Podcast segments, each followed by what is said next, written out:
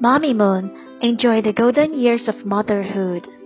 Caillou, A Special Friend by Rebecca Klevberg Moeller. Illustrated by Eric Sevigny. Caillou is playing outside. He's playing with George. George is Caillou's special friend. Only Caillou can see George. Mommy can't see George. Grandma can't see George. That makes George special. Caillou loves running with George. Let's run to the barrow, says Caillou. Caillou runs across the grass. He's fast. Caillou touches the barrow. I'm the fastest, he shouts. Oh no, Mommy's flowers! They're falling. Oops! Mommy's flowers are on the grass. Rosie calls, Time for lunch. Caillou goes to the house. Everyone is having lunch. Can George eat too? Caillou asks. Mommy smiles. Okay. Caillou finds George a chair. Caillou talks about George. George can run fast, but I can run faster. Where does George live? Grandma asks.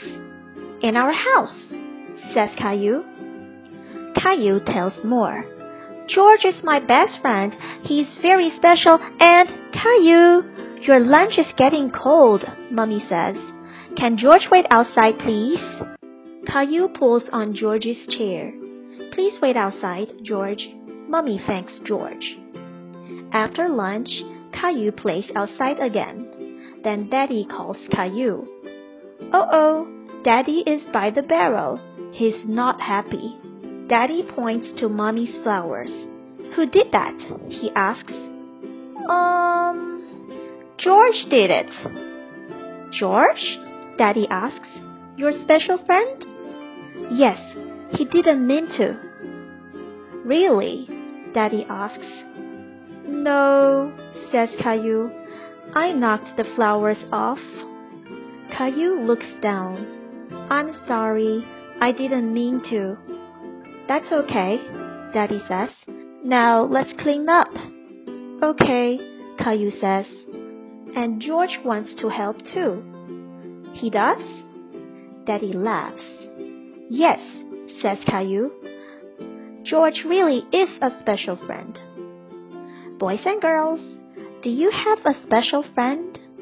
Who is your special friend? What do you usually do with your special friend? You may talk about it with your parents.